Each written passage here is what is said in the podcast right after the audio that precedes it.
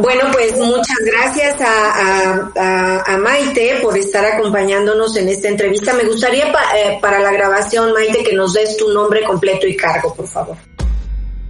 Eh, Maite Ramos Gómez, eh, directora general de Alstom México. Muchas gracias, Maite Ramos, por recibirnos, por concedernos esta entrevista. Ahora que has recibido recientemente, por ahí a mediados de mayo, el nombramiento como nueva directora general de Alstom en México, esta empresa francesa que a nivel mundial es una eh, pues uno de los principales fabricantes, la segunda, según creo, me corregirás ahorita, eh, fabricante de trenes y, y barcos. Y que en México ha tenido pues una larga trayectoria desde eh, por ahí del 68, si no me equivoco, cuando se construyó la primera línea del metro aquí en la Ciudad de México. Entonces, bueno, agradecerte esta entrevista. No, muchas gracias a ustedes por su tiempo y por el por el espacio. Y me gustaría que comenzáramos con una pregunta muy general, Maite, respecto a, eh, a cómo está visualizando la movilidad, particularmente en México. ¿Cuál es la perspectiva de Alstom eh, justamente para eh, implementar estrategias de movilidad inteligente y sostenible como es, como son sus objetivos a nivel mundial? Claro, eh, pues primero te diría que para, para mí es un reto eh, y una responsabilidad muy grande el asumir este, este, este cargo en, en, pues en mi carrera eh, profesional, dirigiendo, como tú bien dices, una, una empresa que es global, es líder en, en, movilidad sostenible y que además empata mucho con estas necesidades del mercado mexicano que, que bien comentas, ¿no? Eh, la forma en la cual nosotros nos movemos todos los días habla mucho de cómo están construidas las ciudades y de cómo están eh, construidos los países. Y creemos que el transformar la forma en que hoy nos movemos y, y cambiar e invertir y generar cada vez más proyectos que contribuyan a esta eh, movilidad sostenible es una necesidad importantísima y cada vez se nota más en, en nuestro país y en nuestras, en nuestras ciudades. Eh, estoy muy, muy, muy, muy, muy orgullosa y muy contenta porque además en, en este tipo de, empresas hoy soy la única mujer, entonces es, es un reto todavía para mí más grande y eh, se agradece que se dé un voto de confianza y que cada vez haya menos, eh, digamos, tabús en esta, en esta parte de, de, las mujeres en el transporte donde no somos muchas y ojalá cada vez hubiéramos, hubiéramos más. Eh, sin duda, Alstom está enfocada, pues, o posicionada en muchos mercados, como tú lo mencionas. Eh, y tenemos, creo que, gente muy experimentada y muy motivada, pero mucho mexicano aquí. En, en, en México somos 800 personas eh, y la mayoría somos mexicanos y continu continuamos trabajando para eh, desarrollar nuevas innovaciones tecnológicas y atender a las necesidades de nuestros clientes cada vez en una forma más eficiente, más rápido, pero también eh, más creativa. Eh, en México siempre todo es para ayer, entonces la agilidad es, es, es algo que, que estamos trabajando y que nos, que nos importa muchísimo, ¿no? Sin duda. Y bueno, pues en el caso de México, donde, eh, donde la movilidad es un reto importante en las ciudades, ¿cuáles son los proyectos que se van a estar impulsando bajo tu dirección? Bueno, eh, de entrada eh, seguimos manteniendo o con, eh, continuando con todo el trabajo que se ha hecho en la ante, eh, con con anterioridad. No se trata de venir a cambiar completamente eh, la estrategia ni, ni mucho menos. Pero sí México es un país que es clave para, para nosotros. Lo, lo decías muy bien, esta historia que tenemos de la mano con el metro y pues para nosotros es muy importante el poder eh, participar y contribuir con toda nuestra experiencia en los proyectos de infraestructura eh, ferroviaria y de movilidad en el país. Hoy en día eh, se, se, mencionan, se mencionan algunos importantes como es la modernización del metro que, que se ha estado hablando de la línea 1, eh, el tren Maya, algunos proyectos eh, que se han estado también eh, trabajando y que, y que se han mencionado en Nuevo León y en algunos estados. Es cierto también que el mercado ferroviario eh, o los proyectos ferroviarios en nuestro país no son tantos como, como quisiéramos, ¿no? Pero creo que eh, si tenemos el objetivo realmente pues de planificar y cómo buscar reducir los tiempos de transferencia de los usuarios que hoy utilizan el transporte público en todas las ciudades, no solamente en la Ciudad de México. Hoy tenemos más de 53 zonas metropolitanas en, en, en el país, en los cuales pues muchos de, de, tus alcaldes y de la gente eh, eh, participa en estas, en estas zonas. Sabemos que necesitamos cambiar el chip y necesitamos pasar a un tráfico multimodal, ¿no? Que pueda eh, ayudar a las autoridades de cada ciudad a lograr una mejor fluidez y una capacidad eh, en los diferentes modos de transporte. Y las diferentes variantes, eh, metros, trenes, tranvías, son sin duda una opción cada vez más real y cada vez más necesaria en todas las ciudades, si no en todas, por lo menos en estas eh, zonas metropolitanas que tenemos en el, en el país, ¿no? Bueno, pues en, en, esta corta respuesta acabas de poner en la mesa varios, varios temas que me gustaría ir desdoblando eh, uno por uno. Empezamos por el, el tema de la movilidad urbana. En, involucra a zonas metropolitanas, eh, ¿qué problemas de movilidad se resolverían con estos sistemas eh, de transporte sostenible, eh, seguro, inteligente, que en los que Alstom está involucrado? Claro, mira, de, de entrada, si tú revisas los datos, es, una lástima que no haya tantas encuestas origen-destino en, en todo el país pero si tú revisas, no es un problema solamente de la, de la zona metropolitana del Valle de México. Cada vez más en las zonas metropolitanas a la gente le toma más tiempo el traslado, el llegar, de salir de su casa para ir a, a, la oficina o para ir a la escuela, para cualquier viaje de necesidad. Tenemos que entender que en México tenemos una población urbana, 77% de la población vive en ciudades. Esto quiere decir que somos un mundo de personas viviendo cada vez más en las ciudades y que requerimos estos modos de transporte. En el país hay más de 35 millones de coches circulando en las calles todos los días. ¿Y cuántos sistemas de transporte masivo tenemos? Muy pocos. ¿no? Entonces, claro, tú tienes que mover a la gente y la gente entonces eh, le toma dos horas, tres horas llegar y no solamente en la Ciudad de México. ¿ah? Eh, hay eh, ciudades que se han construido eh, porque se les ha dado prioridad a los autos que a las personas y entonces entramos a lo mejor de menos kilómetros y de menos eh, distancia, siguen haciendo 40 minutos u hora y media, porque no tienen una opción real para poderse para poderse transportar, ¿no?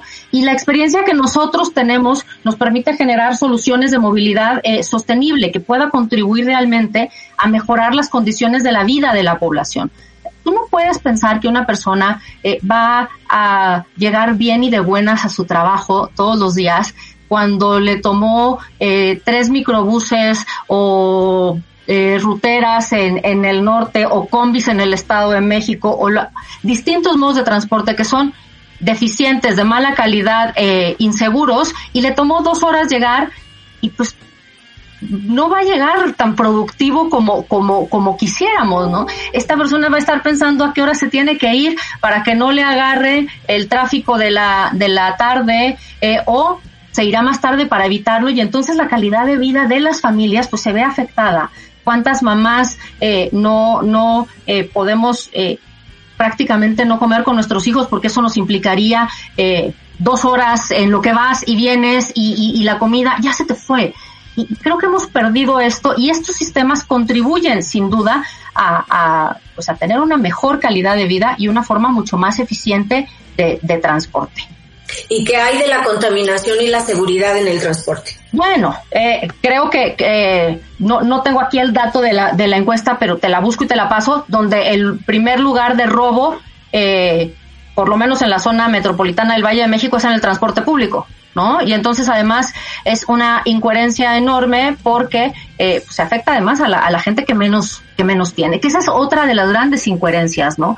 La gente que más tarda eh, en llegar y la gente que más invierte en tiempo y muchas veces en el en, en, pasaje, porque hoy se, estima que cerca del 28% del ingreso se, se gasta en, en, en, transporte de las personas, es la gente que menos, que menos eh, recursos tiene, que menos eh, ingreso tiene. Y entonces es, es, es como eh, la contradicción más grande y viene desde la forma en cómo se invierte, porque hoy en día en la mayoría de los, de los, uh, de las ciudades eh, se invierte mucho más en el auto que en realmente desarrollar proyectos eh, de transporte público, ¿no? Y creo que aquí eh, todos tenemos pues una, una responsabilidad para contribuir a generar ciudades más humanas, donde realmente queramos vivir y donde sea agradable eh, pues para nosotros, para nuestros hijos, para la gente y no sea una pesadilla el tener que trasladarte todos los días, ¿no?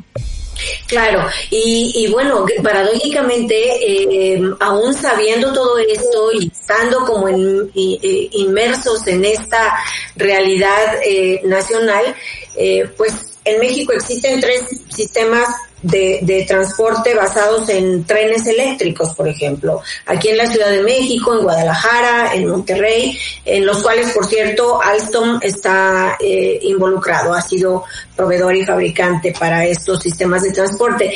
Eh, ¿Por qué ocurre esto? ¿Por qué en todas estas decenas de, de zonas metropolitanas donde ya podría desarrollarse un sistema de transporte de este tipo, no se ha desarrollado? Ah, yo creo, yo creo que mucho es uh, por cómo se ha destinado la inversión, ¿no? En los en los últimos en los últimos años. Eh, lo dices lo dices bien. Por ejemplo, ahora nosotros estamos eh, por por inaugurar eh, por entregar la línea 3 de, del tren ligero de, de, de Guadalajara, que ojalá eh, algún día la, la puedan ir a, a, conocer. La verdad es que es un proyecto precioso eh, a nosotros, nosotros vemos la movilidad como un servicio urbano básico donde tiene que estar centrado en el usuario, en el usuario final, ¿no? Que genere un bienestar. Y tú cuando ves esta línea, eh, la, la operación que tiene, el servicio que tiene, los trenes que tienen, no porque sean nuestros, pero son una, una, una chulada de trenes, ves cómo eh, realmente eh, los trenes son una parte integrada de las, de las personas, ¿no? Diseñamos este tipo de sistemas de movilidad eficiente. ¿Qué más quisiéramos eh, que esto sea más tangible para la población, para las autoridades y entonces realmente se puedan desarrollar más proyectos de este tipo y se pueda destinar más inversión a proyectos eh, eh, de este tipo? No todos nuestros proyectos son inclusivos, ayudan al desarrollo de los países, a la interconexión de las regiones, de las ciudades. En este caso, por ejemplo, en Guadalajara, pues abarca más de una de, de, uno de los eh, de, de, los municipios de, eh, que hay, no es solamente Guadalajara, sino Zapopan y varios más. Eh, ¿cómo, ¿Cómo esto se puede integrar? Pero sí necesitas una coordinación de las autoridades eh, y una inversión, que haya, que haya una voluntad para realmente eh, promover proyectos de este, de este tipo están al alcance de ciudades mexicanas en términos financieros, quiero decir. Me, eh, la coordinación que mencionabas es fundamental. Coordinación, quiero decir, entre los diferentes municipios conurbados y la autoridad estatal incluso. Eh, pero más allá de eso, también la factibilidad de que todas las zonas metropolitanas en México puedan acceder a este tipo de sistemas de transporte es, es viable. Mira, la, la gran ventaja que tiene hoy este tipo de, sistemas es que se puede adaptar mucho a las necesidades, es decir, no es lo mismo un tren regional que un metro, eh, que un metro más ligero, que un tranvía, es decir, dependiendo del número de pasajeros y de la demanda estimada, se puede hacer eh, un, una inversión diferente. Entonces, no podemos comparar o no podemos creer que es un solo proyecto puede replicar en todas las ciudades porque justamente eh, pues no, no, no es así, dependerá de, de, de las zonas y dependerá de las ciudades, ¿no? pero la verdad es que nosotros tenemos muchas eh, zonas o muchas ciudades de más de 500 mil habitantes, en los cuales un proyecto mm, a lo mejor más sencillo, pero que pueda ser la columna vertebral de tu transporte, ¿no? Eh, puede, puede ser muy viable. Y ahora aquí también lo que es interesante de, de analizar y que creo que yo que es algo que nos hace falta, es ver cómo estos proyectos son sostenibles en el tiempo. O sea, no es algo que tú vas a tener que cambiar. Te pongo un ejemplo eh, si tú pones, que, se ha puesto mucho de moda, el, invertir en los BRTs, en los autobuses, ¿no? Pero eh, un autobús te dura máximo 10 años, un millón de kilómetros y los vemos, ¿no? Cómo después se van haciendo eh, pues más viejos y cómo no, no realmente tienen un, una, una, digamos, una funcionalidad, una, opera, una operación tan, de, mucho más tiempo. El metro tiene 50 años y ahí sigue, y ahí sigue. ¿no? Eh, si hubiéramos construido en lugar de metro puros autobuses o puros ejes viales, imagínate el caos que hoy sería, donde el metro nada más hoy mueve a 6 millones de personas. Eh, modernizándolo, poniéndole más líneas, imagínate lo que pudiera hacer. Veámoslo igual hoy en día eh, en, en Monterrey o en Guadalajara. Imagínate que tuviéramos más proyectos de este tipo en otras eh, regiones, en Chihuahua, en Mérida, en muchas zonas donde realmente eh, existe eh, la necesidad real y que además, si tú revisas entonces el, el, el costo-beneficio, donde son proyectos que la duración es mucho más larga y el mantenimiento menor, creo que realmente eh, pudieran ser más, más interesantes también para las autoridades. Sin duda la inversión inicial es mayor, lo cual puede tener sus, sus limitantes, pero creo que también cada vez más las asociaciones entre las empresas y, y el gobierno eh, pueden ser una, una forma de crecer en infraestructura eh, con un potencial enorme en el país, ¿no? Sí, sin duda. Y bueno, pues el desafío de la movilidad es grande en todas, en todas las ciudades del país, pero qué decir de la Ciudad de México, la reina de los retos de la movilidad.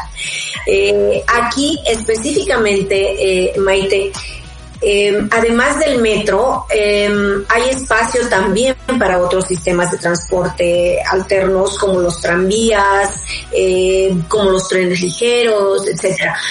Hay proyectos en marcha para emprender y reforzar el, una mejor movilidad en la Ciudad de México. Eh, bueno, hay, hay, si, si tú revisas los, proyectos que hoy han dicho que son públicos, que somos pues, los mismos que conoces eh, tanto tú como yo, eh, creo que son pocos, ¿no? Está eh, la conexión al, al nuevo aeropuerto de Santa Lucía, pero el potencial es enorme. Revisemos el oriente de la ciudad. Eh, el oriente de la ciudad, eh, que es donde vive eh, la gente que más trabajo le cuesta moverse, no tiene realmente muchas opciones de transporte. Tiene la línea A, la línea B eh, del metro, pero realmente ya tienes un potencial enorme para poder hacer eh, nuevas líneas de metro o sistemas alternos que pudieran conectarse en algún momento dado con, eh, con el metro. Y también el sur creo que también tiene muchas muchas necesidades, ¿no? Para, para poder crecer en este tipo de, de proyectos. El metro es la columna vertebral, como bien tú lo dices. En esta ciudad se hacen más de 35 millones de viajes eh, diarios, solamente Ciudad de México, de los cuales 6 millones se realizan en, en el metro pero 50 y tantos por ciento se sigue realizando en microbús. Ahí tienes un potencial enorme de gente que necesita tener una mejor forma de transporte para realmente tener una mejor calidad de vida, para invertir menos tiempo, para eh, correr menos riesgos de seguridad eh, y poder eh, viajar eh, de una forma mucho más, eh, más agradable y, y eficiente, ¿no? Y no quiero dejar de hacer una pregunta de coyuntura, Maite. Estamos sí. ahora en medio de esta emergencia sanitaria y justo la, la, reapertura de actividades también supone un reto adicional a la movilidad porque guardar la sana distancia en el, en el, en el transporte público, pues eh, ya vimos en los primeros días de esta semana que realmente eh, no es posible hacerlo.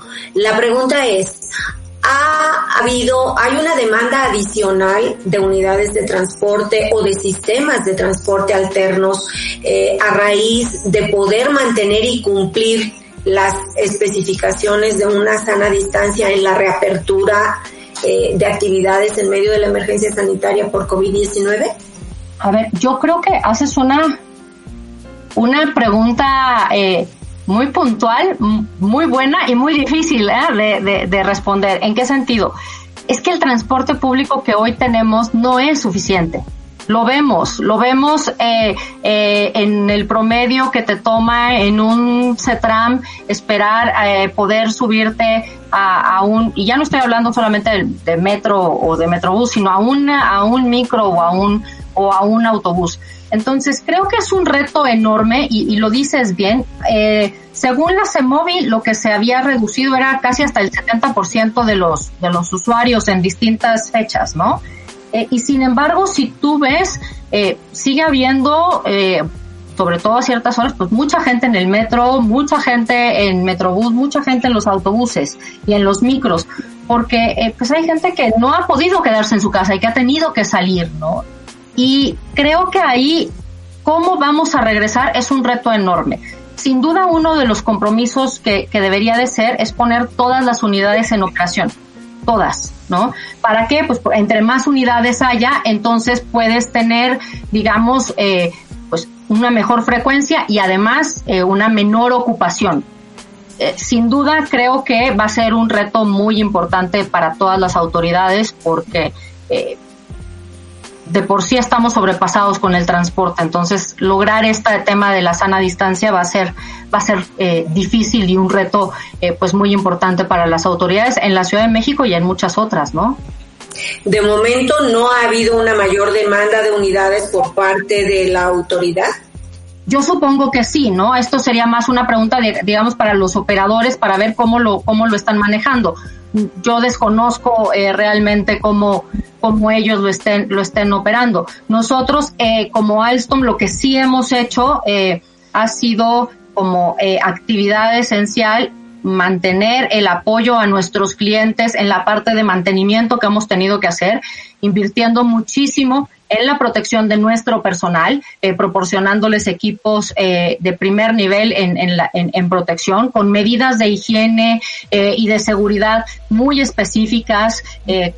Manteniendo, por ejemplo, hemos sido muy responsables con la parte del personal vulnerable que esté en su casa, con la gente de oficinas eh, que estén haciendo eh, home office, eh, pero también, por ejemplo, eh, una cosa que hicimos hace eh, una semana y días, poco menos de dos semanas, fue un donativo que le hicimos al metro eh, de 50 mil mascarillas quirúrgicas, justamente para que ellos también puedan ayudar a su personal que tienen eh, manteniendo estos trenes y haciendo toda la operación y en los talleres para que también ellos estén estén protegidos, que esa es parte de la responsabilidad eh, social que nosotros tenemos porque eh, creo que para mí es eh, si hay algo que, que me hace sentir muy orgullosa es poder colaborar en una empresa que está poniendo antes que cualquier cosa a, a, su gente el cuidado de nosotros como empleados, pero también el cuidado y el apoyo a los clientes. Y creo que eso, eso me hace sentir muy contenta y muy orgullosa.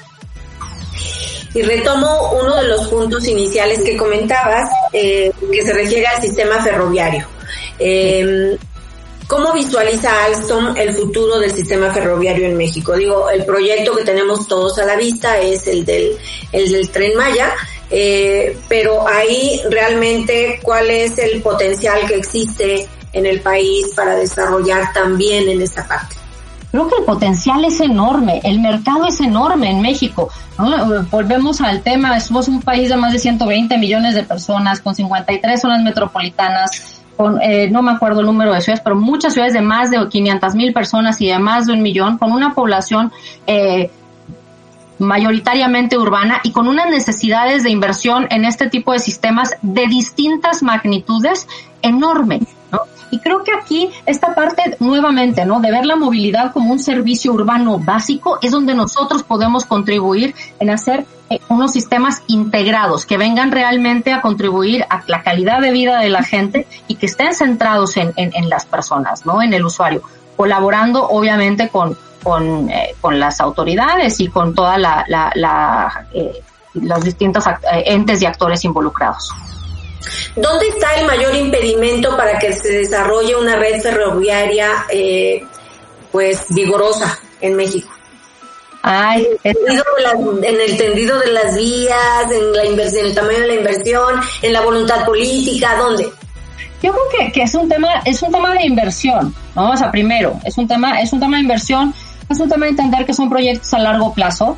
Eh, es difícil hacer proyectos eh, eh, o sea, este, estos no son proyectos que tú puedas construir en un año o en dos, eh, llevan un tiempo, ¿no? Y donde efectivamente hay que cuidar eh, muchas cosas, desde el derecho de vía, las condiciones del suelo, el tendido de la vía, eh, la parte de electrificación, qué sistema vas a poner, eh, la, eh, la, la, regulación y el reordenamiento de, de, de las rutas también. Eh, o sea, hay muchos, hay muchos, digamos, situaciones involucradas, pero yo lo reduciría primero en un tema sí de inversión, de decidir y apostar por, por invertir en estos eh, proyectos que, como, como lo decíamos, a largo plazo eh, son muy interesantes porque realmente te duran muchos más años. Tú no tienes que cambiar un tren en 10 años. Estamos viendo trenes en operación que tienen más de 50 años, ¿no? Con un mantenimiento y que, con una modernización que se puede hacer y que realmente eh, te cambia completamente la, la, la, forma en que, en que se mueve y en que se transporta la gente. Y por el otro lado, sí la coordinación. Creo que eso, al, al, al ser proyectos de esta magnitud, pues generalmente necesitas eh, que haya una colaboración entre la ciudad, el Estado y la federación, ¿no? Eh, este, entonces, bueno, yo, yo creo que eh, estos, estos elementos podrían contribuir a que realmente hubiera una inversión ferroviaria y un crecimiento, una, un detonante de, de, de distintos modos ferroviarios en el país que pudiera ser sin duda muy interesante y sobre todo en un aumento de competitividad, ¿cierto? Porque... Claro, y de reducción de emisiones, como tú lo decías, en el tema, en el tema de la calidad del, del, del aire. Eh, según el ITDP, que es el Instituto este para el Desarrollo de las Políticas y el Transporte, estima que el costo del, de los congestionamientos y de la pérdida de tiempo es más del 4% del PIB. Eh, creo que eh, vale la pena analizar estos datos y, ver que realmente eh, el beneficio social, el beneficio humano, el beneficio en movilidad, en transporte, en infraestructura, se vuelve pues muy muy interesante, ¿no? Este y, y realmente se recupera en el en el tiempo. Digo hoy estamos, la conversación nacional está concentrada en la, en la coyuntura de la emergencia sanitaria y el impacto que todo esto eh, representa en las diferentes áreas. La movilidad es uno de ellos. Pero antes de la pandemia venía ocurriendo en México una conversación vigorosa eh, sobre eh, las smart cities. Y creemos, estamos convencidos que esa conversación va a retomar vigor una vez que se haya superado esta emergencia. Eh, ¿Qué tiene Alstom que ofrecer a las, a las ciudades mexicanas justamente para apoyarlas en este camino, en esta ruta hacia eh, convertirse en ciudades inteligentes? Un, un, montón, un montón de cosas, ¿no? De entrada, por ejemplo, tenemos un sistema que se llama Mastria que te ayuda en, en, en, en la operación y en el mantenimiento y en la operación y en la información al, al, al usuario y, y eh, para equipar los trenes y, y para, para, para, digamos, eh, mucho de este tema smart. Pero yo te diría primero que no podemos hablar de un smart city sin un transporte eh, sustentable, porque la primera parte del smart es cómo te mueves. O sea, si tú eh, vas a ir tres horas en un micro, por más que tengas eh, sistemas de información al usuario, por más que tengas el, el pago en electrónico, por más que tengas el Internet de las cosas, sigues un paso atrás. O sea, la primer, la primer, el primer elemento para lograr un Smart City es el transporte a partir de eso puedes ya entonces sí eh, ligar muchísimas cosas, ¿no? Eh, obviamente, por ejemplo, la, eh, eh, digamos, integración de los distintos modos de transporte. Eh, creo que en esta parte de Smart Cities, eh, uno de los conceptos muy importantes es el puerta a puerta. No, ver la, forma de moverte aislada, sino de que sales de tu casa a que llegas a donde vas, a la puerta de tu trabajo, a, a un restaurante, al colegio, al lugar donde vayas, eh, ¿cómo te vas a mover? ¿No? Y entonces sí puedes tener una aplicación que te diga y entonces a lo mejor utilizas, primero caminas, luego tomas la bicicleta y luego te subes a un tren o a un metro o a un tranvía que te va a llevar y que te va a dejar y luego vas a conectarte de otra forma y mientras puedes tener internet a bordo y pagas con una tarjeta eh, de prepago y tienes información al usuario.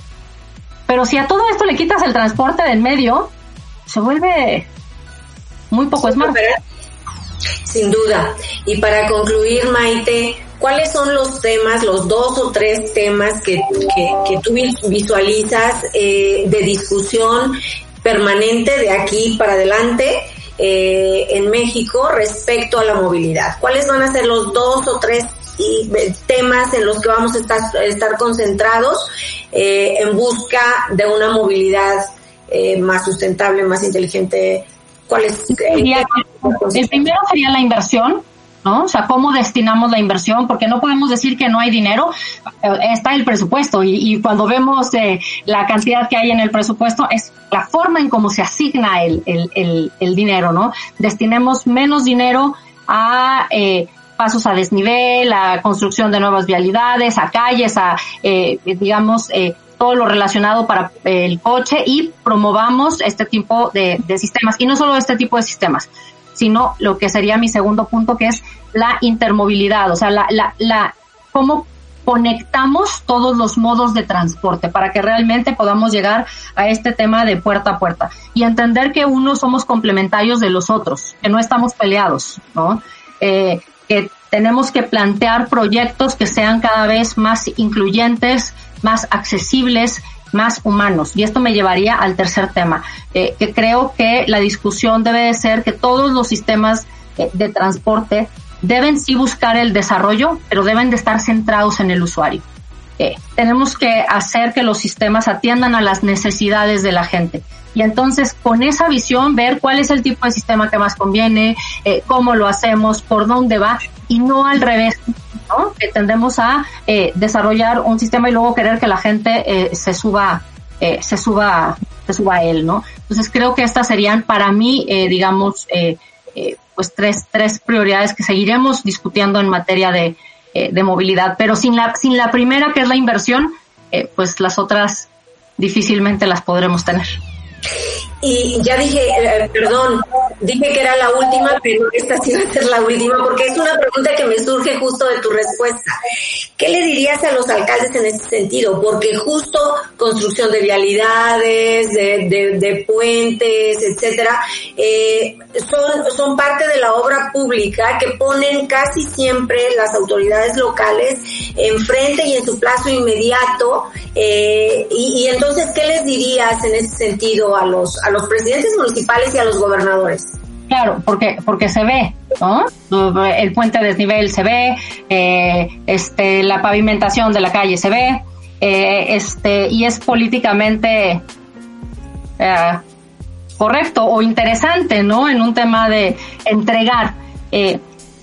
Creo que eh, a los alcaldes, por ejemplo, hoy tienen más tiempo para planear, ¿no? Porque antes tenían tres años, hoy puede existir la parte de la, de la, de la reelección. Y creo que hay ejemplos muy claros de cómo, eh, digamos, el invertir en transporte eh, público es redituable para, para eh, los alcaldes y para los políticos. Eh, tenemos ejemplos en Colombia con Antanas Mocus, eh, tenemos a Jaime Lerner, tenemos eh, a políticos incluso en Europa que han apostado por la inversión en transporte y les ha redituado votos. Lo que pasa es que esto no se conoce, no se conoce mucho, no, no son temas a lo mejor tan, tan, tan, tan difundidos, pero creo que tendrían que entender que sí reditúa y la segunda es que hay que planear a largo plazo. Las ciudades no se pueden ejecutar para, para el corto tiempo. Si realmente queremos trascender y si realmente queremos dar un beneficio